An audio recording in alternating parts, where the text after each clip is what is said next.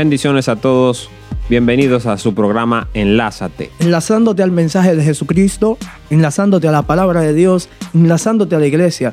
Egal Sabino, junto a este servidor, Smiling García. Presentando este episodio con el tema La vida del apóstol Pedro.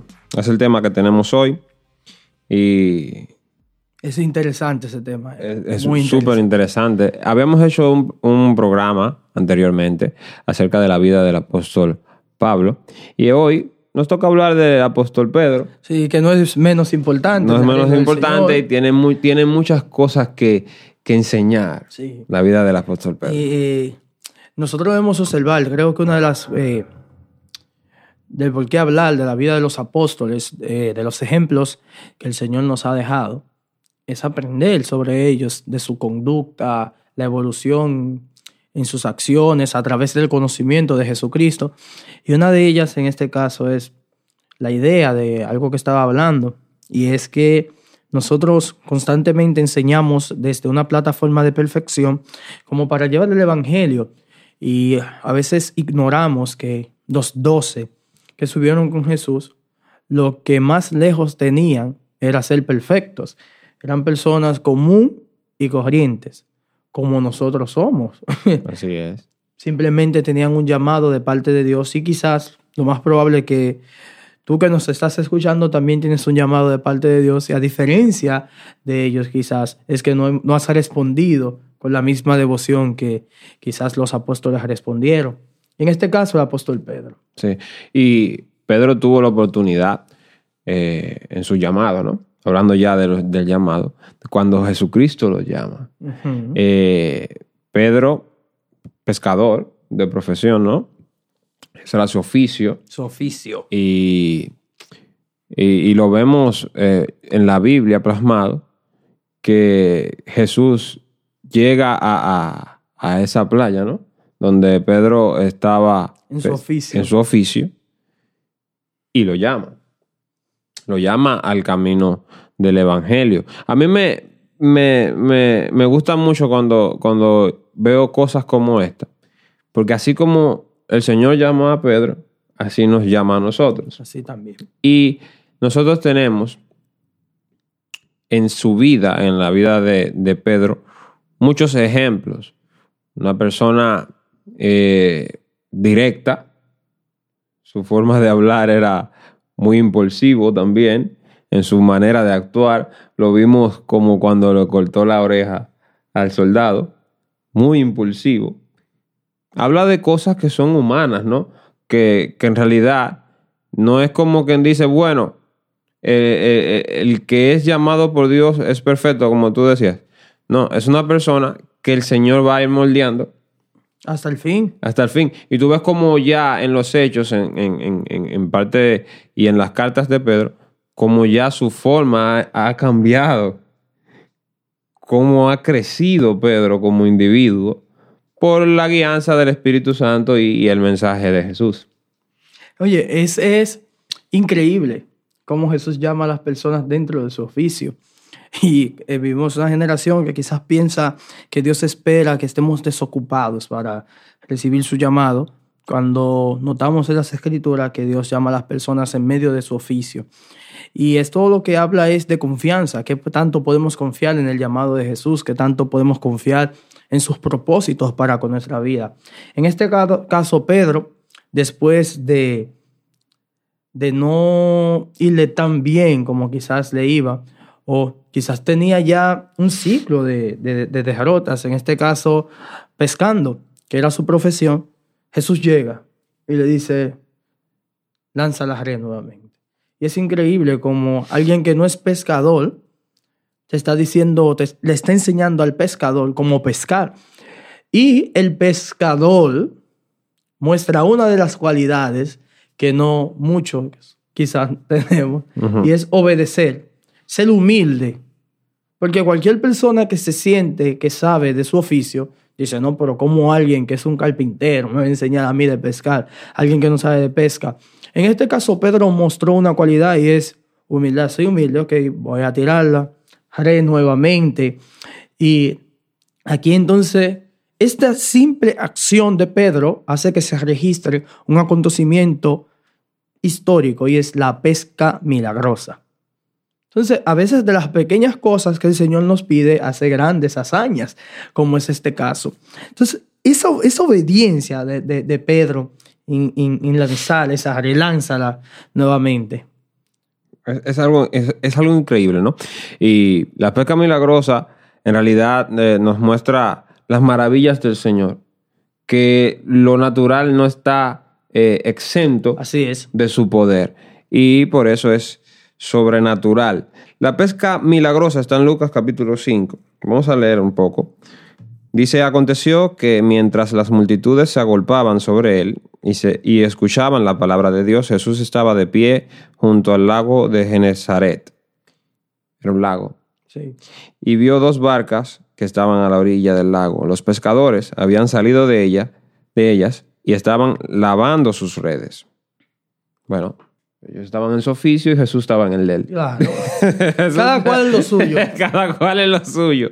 Al entrar él en una de las barcas, la cual pertenecía a Simón, pidió a éste que la apartara de tierra un poco. Luego se sentó y enseñaba a las multitudes desde la barca. Cuando acabó de hablar, les dijo a Simón, boga mar adentro y echen sus redes para pescar. Eso, eso, eso es algo eh, interesante. Ellos parece ser que por el relato bíblico habían acabado su labor. Sí, a ver, ya. Estaban lavando las redes para guardarlas. Eh, Jesús estaba en el área predicando, va como lo que es el rey, y va y se sube a una barca y le dice, apártalo un poco para yo poder hablar desde aquí a la multitud. y luego que termine, entonces Vamos a bendecirlos ahora. Claro. Es como, te imaginas a las personas que no les gusta trabajar horas extras. Eso es diciendo, hoy toca horas extras en el trabajo, vamos mal adentro. y sin aviso, sin previo aviso. Eso no fue que te mandaron un email diciéndote, mira, mañana vas a trabajar horas extras porque pasó esto. No, Jesús interrumpe nuestro tiempo, como interrumpió el tiempo de Pedro, el tiempo de esos pescadores. A veces eh, nos excusamos diciendo, no, nuestra familia, no, tengo que hacer esto, no, tengo que hacer lo otro. Ellos podían excusarse y decir, no, mi familia me está esperando. Y eso simplemente denota lo, la ausencia que tenemos de lo que es realmente la visita de un rey a nuestras barcas. Es así. En el, en el, en el versículo 5 dice, Simón le respondió y dijo, Maestro, Toda la noche hemos trabajado duro y no hemos pescado nada, pero por tu palabra echaré la red. Habla de la obediencia que tenía Pedro. Aún todavía no había sido llamado a pertenecer a, al círculo, al círculo de Jesús. Ya eh, le estaba obedeciendo. Obedeciendo completamente. Y no solamente eso, Egal. Yo nunca he pescado, nunca he salido a pescar, pero conozco personas que han pescado y sé que van de madrugada. Sí.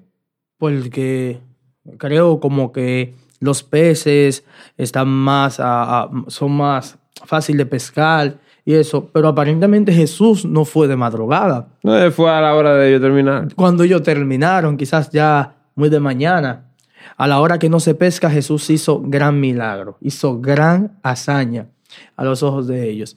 No solamente eso, Edgar, que de esto Mira, a veces nosotros nos sorprendemos simplemente con lo que Dios puede hacer a través de nosotros, sino lo que Dios puede hacer con nosotros, para hacer por nosotros, como en ese, es este caso, este llamado ahora que Dios, Jesús le hace a Pedro, ¿verdad?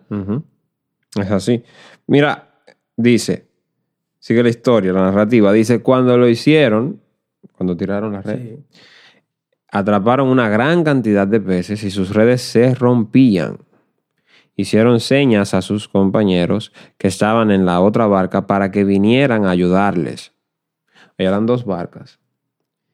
Al principio de la narración de Lucas eran dos barcas. Jesús se sube en una, que se entiende que era la de Pedro, le dice boga mar adentro. La otra barca se queda a la orilla del lago. Y, y la barca que bogó mar adentro, por la obediencia de esa barca, entonces la otra también salió premiada. Es increíble. Es, es terrible. Todos los que te acompañaron. La bendición da para todos. Sí. Hicieron señas a sus compañeros que estaban en la otra barca para que vinieran a ayudarles. Ellos vinieron y llenaron ambas barcas man- de, de manera que se hundían. Y Simón Pedro, al verlo, cayó de rodillas ante Jesús, exclamando, apártate de mí, Señor, porque soy hombre pecador. Me llama la atención eh, la respuesta de Pedro ante la maravilla del Señor, ante lo- lo- el milagro que había ocurrido, que él dice, apártate de mí, Señor, porque soy hombre pecador. Me recuerda las palabras del profeta, cuando dice, ay de mí, que impío soy, que, que he visto al santo Dios, El ¿no? santo Dios. Eh, eh, eh, Es Él reconoció Sí. en ese momento. Es, él reconoció que el que estaba con él no era un simple mortal, no era un simple hombre. En este caso, quizás no conocía ya de la, de la divinidad de Jesús, pero ya él entendía que no era un simple profeta. Que no era cualquier persona No. que estaba ahí. Mira, mira lo que entra entonces. El 9 dice, por la pesca que habían logrado, el temor se apoderó de Pedro y de todos los que estaban con él. Y de igual manera de Jacobo y Juan, hijos de Zebedeo, que eran socios de Simón. Estamos hablando de los otros Sí. discípulos. Ya vamos, eh, ahí vamos tres, ¿no? Pedro. Entonces entra el temor por el milagro del Señor Sí. que, que también Jacobo y Juan se sintieron igual. Entonces Jesús dijo a Simón, no temas, de aquí en adelante estarás pescando hombres. Después de sacar las barcas a tierra, lo dejaron todo y lo siguieron. Fue, fue un llamado como extraño. Sí, ya tú, eh, era como que Jesucristo vio que él le reconoció, como tú dices, él le reconoció como Señor, como, como alguien eh, diferente, que entendió, este me va a seguir, porque él sabía que lo iba a seguir. Pero eh, su acción, su proceder, ¿no? En ese momento, en ese instante, hizo que Jesucristo... Mira, hermano, hoy tú vas a estar ya de ahora en adelante Sí. pescando hombres, así que no hay mucho que decir. Parquearon su barca ahí y le siguieron. No, y no solamente eso, Edgar. Jesús, ahora, mira, nunca había meditado en eso, pero yo creo que la pesca milagrosa es el ejemplo o la plataforma en la cual Jesús salva las almas. Tira la red donde yo te envío y vendrán los hombres. Eh, Crecerá la iglesia. Es el principio de hechos. Sí. El Señor iba agregando, agregando. añadiendo lo que iban de ser Los iban a hacer, tira la red. Yo soy el que voy a hacer el milagro. Tu papel es predicar. Tira la red. Llama. Hacer llamado. Invita. Y yo me encargo de hacerlos llegar. La pesca milagrosa. Esto es como el principio de Pedro. Sí, no, es- eh, si nos llevamos solamente tomando de referencia eh, el Evangelio según San Lucas, el Evangelio de Lucas nos habla acerca de, de esto como sería como el primer evento de, de Pedro, la primera intervención de Pedro con, con el Maestro, ¿no?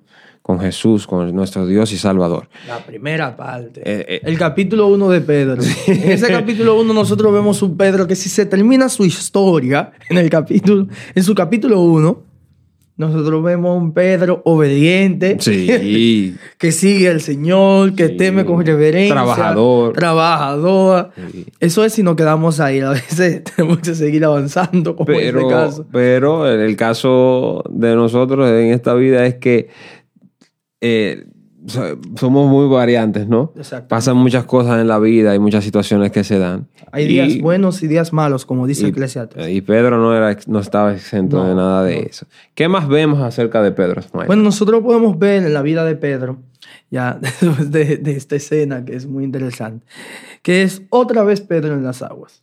Otra vez. Otra vez está Pedro en las aguas, pero ahora es una escena distinta y es la escena de que están gritando que ven un fantasma. Los discípulos están desesperados y están viendo un fantasma. El maestro se quedó orando y ellos le dice a ellos que crucen delante de él y van ellos en sus barcas. Ya está formado el grupo de los doce. Y ahora Pedro está diciendo un fantasma junto a los discípulos. Y aquí pasa algo extraordinario. Se escucha la voz del maestro en medio de las densas, quizás, es tinieblas, la oscuridad del mar. Y esa voz le está diciendo a Pedro, ven, camina sobre agua. Este suceso yo creo que es uno, si no es el que más se recuerda, este tiene que estar en el top 2. Porque el Sí, otro, Sí. hay otro que vamos a hablar más adelante, que tiene que ser el que más se repite Sí. de, de, de Pedro. Y es cuando Jesús llama a Pedro a caminar sobre las aguas. Así es. Están todos los discípulos mirando, quizás sorprendidos.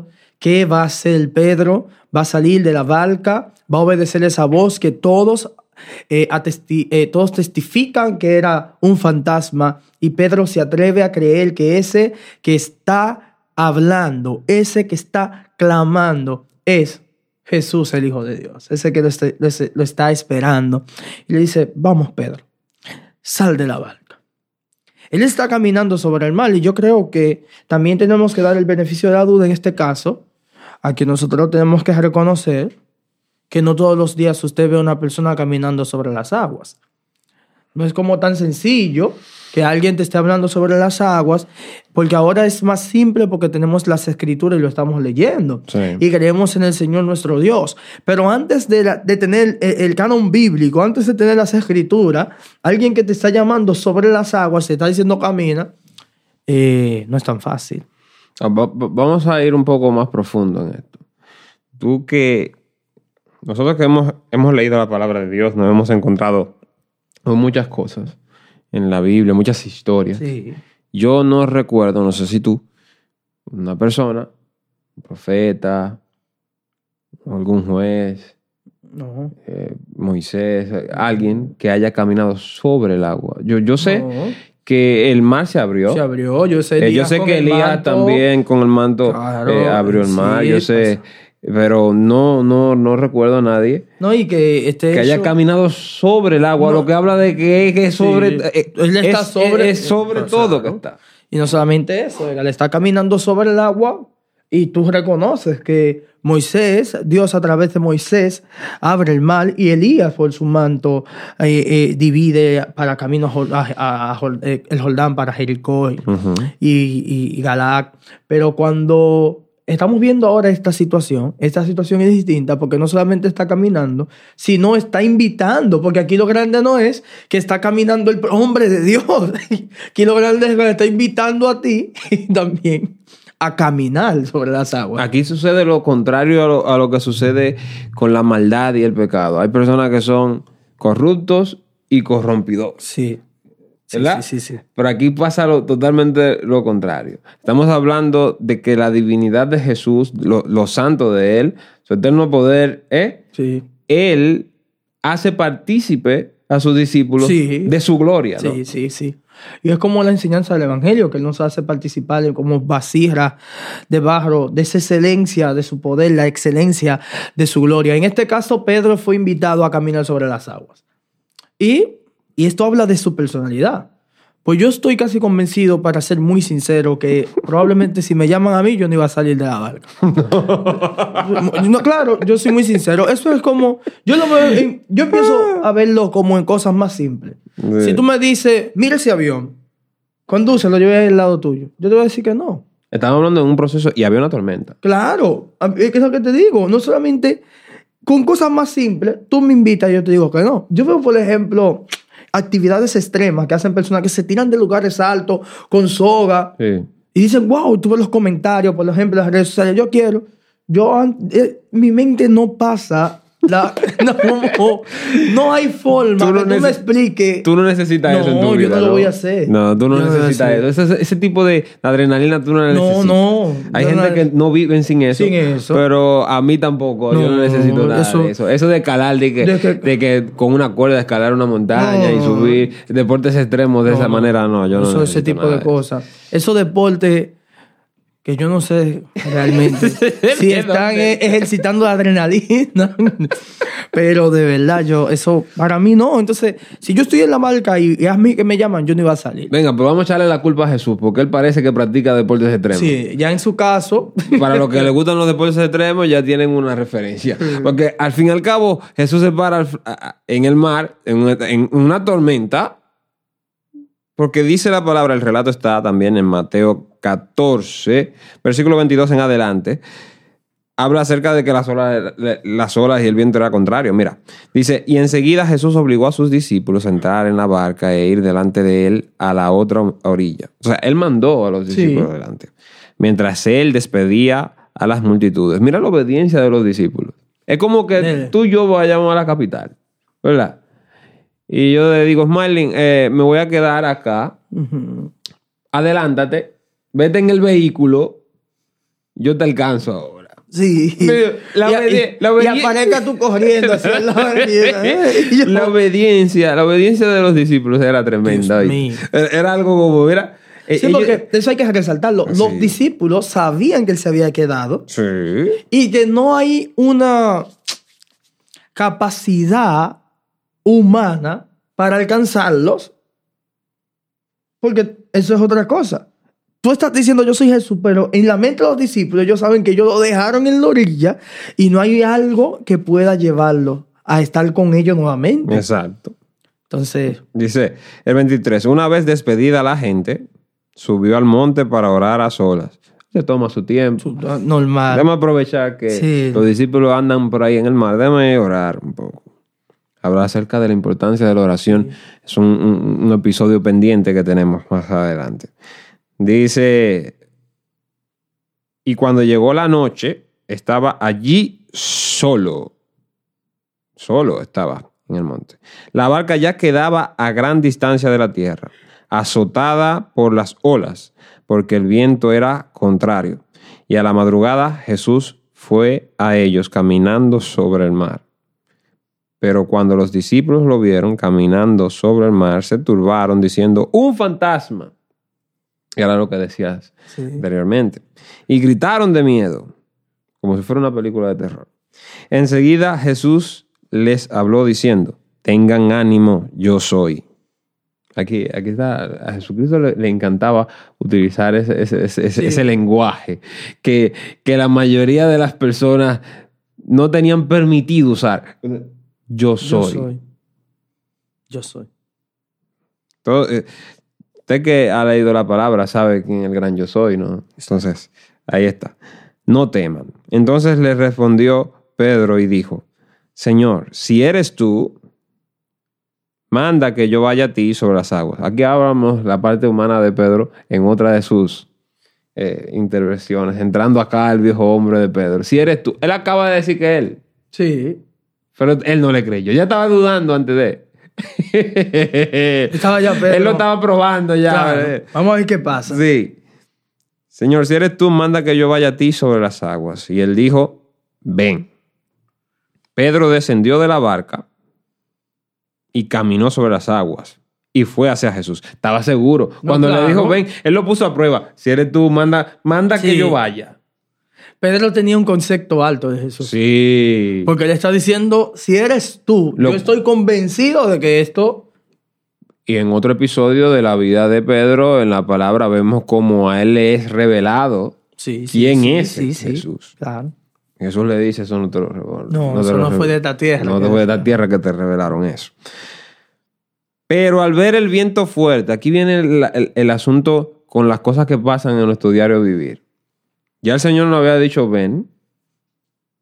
Pedro pone a prueba a Jesús, pidiéndole que haga por él algo, que, o que lo haga a él hacer algo que solamente Jesús había sido capaz de hacer. Pedro confía en el poder de Jesús, lo pone a prueba, Jesús le dice, ven, él, él va, está caminando, pero entonces vienen las cosas de la vida, viene el viento que sopla fuerte, vienen aquellos problemas, aquellos desenfoques. Entonces el hombre comienza a dudar. Y dice, pero al ver el viento fuerte tuvo miedo y comenzó a hundirse. Entonces gritó diciendo, Señor, sálvame. Es el otro punto que hay que tener la capacidad también de saber quién es que te puede salvar. Así es. ¿A quién tú le vas a ¿A quién tú clamar? le vas a clamar? Porque también tú, tú- tú- tú- tú puedes decir, pues, tírenme una soga, corran. Sí. no, no, es Felipe, a- aquel que me entró que el agua, aquel que me Él me va a sacar. Felipe, ¿te imaginas, Pedro? Felipe, San Marcos. Wow. De inmediato Jesús extendió la mano, lo sostuvo y le dijo, oh hombre de poca fe, ¿por qué dudaste? Imagino la cara de Jesús. Al contrario de muchas personas que lo ven, yo creo que Jesús estaba riendo en ese momento. Sí, sí. Yo también creo que sí. El hombre iba a medio camino, ¿no? Ya el tipo había Ya ejercido una, eh, el don de fe Claro. terriblemente. Cuando ellos subieron a la barca, se calmó el viento. No, y para mí ahí pasaron acontecimientos increíbles. Uno es que de todos los discípulos, el único que puede hablar que caminó sobre el agua es Pedro. Mientras nosotros predicamos este capítulo bíblico y hablamos como de la poca fe de Pedro, yo creo que nosotros le hemos dado un tenor diferente a lo que verdaderamente debe de tener y es que es admirable Pedro saliendo de la barca y para los discípulos que estaban en la barca también debió ser admirable pensando, wow, ¿por qué no pregunté yo? ¿Por, Sí. qué, por qué no me arriesgué? ¿De dónde le salió a este esta pregunta? Esa pregunta, eh, ¿cómo no me arriesgo a, al estilo Pedro? Entonces, hay cosas que en, de- dependiendo la visión, des- dependiendo la perspectiva, tienen quizás una narrativa controlada. En este caso, desde la perspectiva de Dios, quizás es, hay alguien que me va a creer mucho cuando siga desarrollando ese don de fe que tiene, alguien que va a ser utilizado para, para salvar a muchos. Y en este caso, sin temor a equivocarnos, es Pedro, que sirvió, sirvió al Señor de esta manera. Es así. Al final, en el último versículo, dice que, que lo- los, los discípulos adoraron a Jesús y dijeron verdaderamente, eres hijo de Dios. Eh, vemos cómo los discípulos adoran a Jesús. Eso es otro programa Sí, pendiente. sí, sí, sí, la, la- la adoración a Jesús. Sí, porque ya hay una tendencia ahora de, de- de- de una línea dogmática que quiere... No, que Jesús es eh, un submaestro que ha elevado. Y eso para nosotros es algo inaceptable. Un comentario, otra de las perspectivas de, de la vida de Pedro es en Mateo 16 que tú hablabas, Egan, Ujú. eh, sobre esta revelación. Y ese momento donde Jesús se preocupa por qué piensan los discípulos de él. Entonces yo también creo que hay un momento en nuestra vida que debemos de preocuparnos, como qué piensa la gente de nuestra trayectoria de vida. Jesús se preocupó y los discípulos decían, este, la gente dice que tú eres Jeremías, otros dicen que tú eres un profeta, otros dicen que tú eres esto, otros dicen que tú eres los otros. Y Jesús dijo, ¿y ustedes qué dicen que Que yo soy? soy? Mateo 16, del verso 18 en adelante, creo, más bien eh, ahí en ese contexto. Ah, y Pedro responde de una manera Sí, increíble. en ¿verdad? el 16 se responde. Respondió Simón Pedro y dijo, tú eres el Cristo, el Hijo del Dios viviente. Entonces Jesús respondió y le dijo, bienaventurado eres, Simón, hijo de Jonás, porque no te lo reveló carne ni sangre, sino mi Padre que está en los cielos. Mas yo también te digo que tú eres Pedro, y sobre esta roca edificaré mi iglesia, y las puertas del Hades no prevalecerán contra ella. La gente obvia el punto y coma. Pero ahí está ahí. Mas yo también te digo que tú eres Pedro. Punto y coma. Sí. Vamos a hablar de otra cosa ahora. Y sobre esta roca edificaré mi iglesia. Que eso es eh, en griego una, una gramática muy interesante acerca del Petros, Petras, la iglesia, la edificación y la vida que tiene la iglesia. Pero ese también es otro tema que vamos a trabajar en otro momento. No nos queremos desenfocar de Pedro. Ustedes que no escuchan, Pedro. Puede ser que su vida esté ligada y se parezca mucho a la vida de Pedro. Una vida de altas y bajas. O sea que yo noto que las personas no se quieren parecer a Pedro. No, Pedro no, Pedro no es muy... mi- pero es por la narrativa, Egal. Es la narrativa, en realidad, sí. Mira, ayer cuando yo estaba, yo estaba dando una clase y decía, hablaba sobre esto también. Y es que nosotros estamos hablando desde una plataforma de perfección y le estamos diciendo a la gente que deben de ser perfectos para predicar el Evangelio. Y esa es- no, es, no es la idea del Evangelio del reino de Jesucristo. La idea del Evangelio de Jesucristo es predicar el Evangelio en tu condición quizás deplorable. Y eso eso te va a dar gozo, te va a dar fe, te va a dar gracia, te va a dar denuedo. Tú vas a recibir ese amparo del Señor, porque es que nosotros testificamos de la grandeza del Señor. En un momento, bueno, en el libro Bienvenido Espíritu Santo, escrito por Benny Hill, el pastor Benny Hill, él dice, les responde, él dice una respuesta que él da a un comentario de Jesús, el a una de las palabras de Jesús, y la palabra es, las cosas, ustedes harán cosas mayores que la que yo hice. Y eso no es algo como fácil. Cosas mayores de las que el Señor hizo, eso no es algo sencillo. Y él responde y él dice que lo único que él ve más grandioso, más grande que Jesús nunca pudo hacer, expresar que es un pecador arrepentido, que fue alcanzado por la gracia del Señor y puede hoy predicar el Evangelio. Eso es grande. Es grande. Es grande reconocer que somos que, que estábamos en una condición, estábamos ajenos a Dios y fuimos alcanzados por su gloria, fuimos alcanzados por su gracia y hoy podemos decir que somos adoptados y que somos hijos de Dios. Esa canción me encanta. Yo fui ajeno. Sí, me gusta mucho. Seguimos con los sucesos en la vida de Pedro. Ya estamos, quizás vayamos a tener que hacer una parte 2. Sí, sí. Y yo creo que otro de los sucesos, para terminar con ese, vamos a hacer la parte 2 del programa. Porque nos faltan los sucesos. Eh... Sí, porque estamos en la mitad de la vida. Sí, estamos en la bueno, mitad. Bueno, podemos hacer una segunda parte como los sucesos negativos. Sí, porque ahora vienen sí. los sucesos negativos. Sí, los sucesos negativos de la vida de Pedro. ¿Qué más positivo podemos decir de la vida de Pedro? Bueno, luego de las. Eh, que Jesús ascendió al cielo, ¿no? Uh -huh. eh, Pedro fue el que fue lleno del Espíritu Santo para pregonar el Evangelio a más de 3.000 personas que fueron y se convirtieron. Así, en el libro de los Hechos, en el capítulo, desde el capítulo 2, el capítulo 3, nosotros vemos un Pedro que ya no es un Pedro tímido, es un Pedro que tiene de nuevo, tiene valor para defender la iglesia. Y aparentemente es el portavoz de, de los apóstoles, es el que habla, es el que defiende.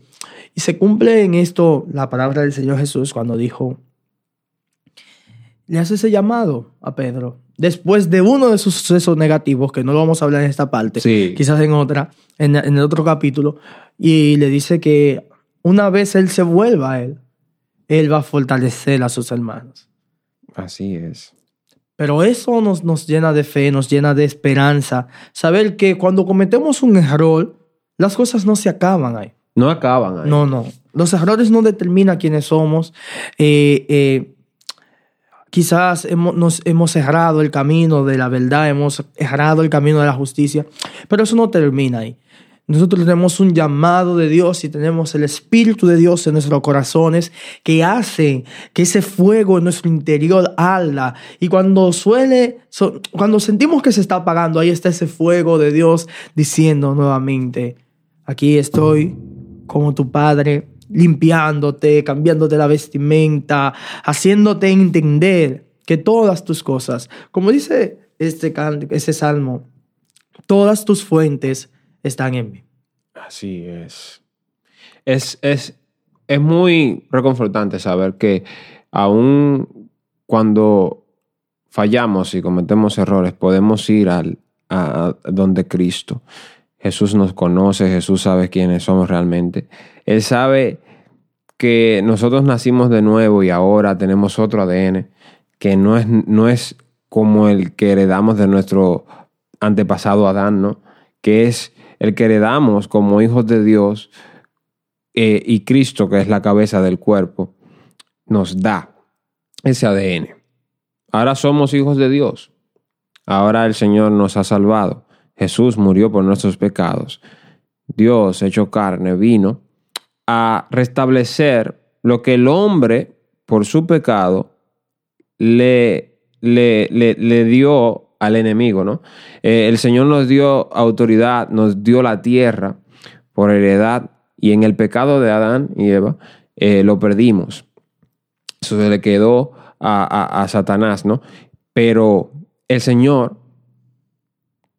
solo como Dios y no como hombre, no podía volver a restablecer el orden natural de las cosas. Entonces, lo que hizo fue que Él vino y se encarnó. Se encarnó siendo Dios, dejó su gloria en los cielos, pero vino con otra mentalidad. Vino eh, ya eh, hecho hombre, pero no era un hombre como, como, como, como un hombre cualquiera. Fue concebido por el Espíritu Santo.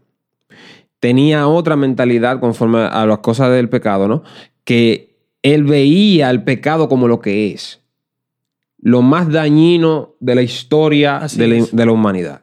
Eso es importante el concepto que tú tengas sobre el pecado. Exacto. Es Entonces, importante. ese es otro, es otro programa que podemos hablar Sí. acerca del pecado, porque es algo como que dicen, bueno, ay, eh, A veces eh, hablamos pe- del pecado como muy ligero, como que es algo Sí. muy simple y no es así. Ah, no, el pecado. pues, pe- pe- No, es, es algo grave, es algo que, que en realidad tiene un alto grado de importancia el, el- el saber de qué es que nos estamos arrepintiendo, lo que ha causado en la historia de la humanidad el pecado, una simple mentirita. Sí, sí, sí.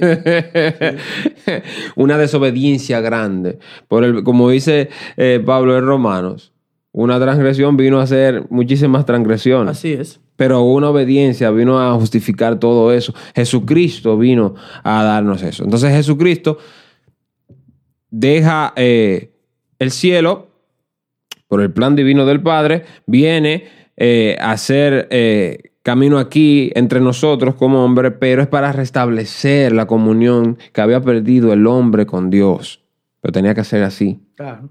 Porque eh, la autoridad la tenía delegada el hombre, por eso es que él es el hijo del hombre. Es una, ese es el misterio acerca de, de De ese Jesús, título. de ese título, El hijo el del hijo del hombre. Tenía que ser el hijo del hombre que venga Sí. a restaurar eh, esto. Yo me quedo, para mí fue un, un programa, un episodio de este podcast muy, muy interesante. Eh, creo que el Señor ha hablado a nuestras vidas, esperamos que haya hablado a la suya también. Y quedamos pendientes de la segunda parte de este.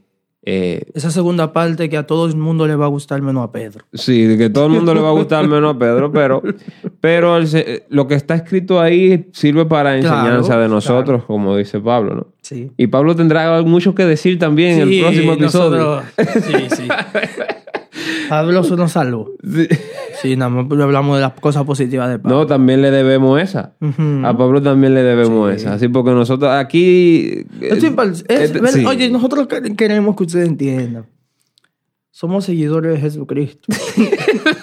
queremos imitar a Jesucristo y, y lo hemos hablado en otros programas de la grandeza de la Biblia que expone las cosas malas de sus personajes, la grandeza de Dios para ver simple y llanamente que aquí el único suficiente, el único digno, el único que merece toda nuestra pleitesía, que merece todo en nuestro Señor Jesucristo. Es increíble como a través de los errores todavía de eso, todo eso, vemos que exalta a Dios. Exalta a Dios.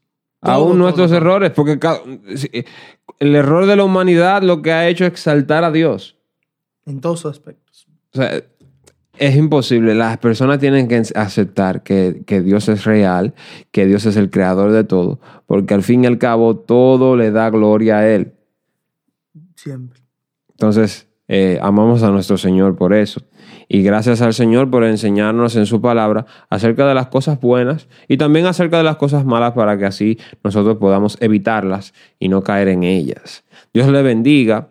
Su hermano Edgar Sabino estuvo con ustedes y Smiling García, que Dios sea con cada uno de ustedes. Amén.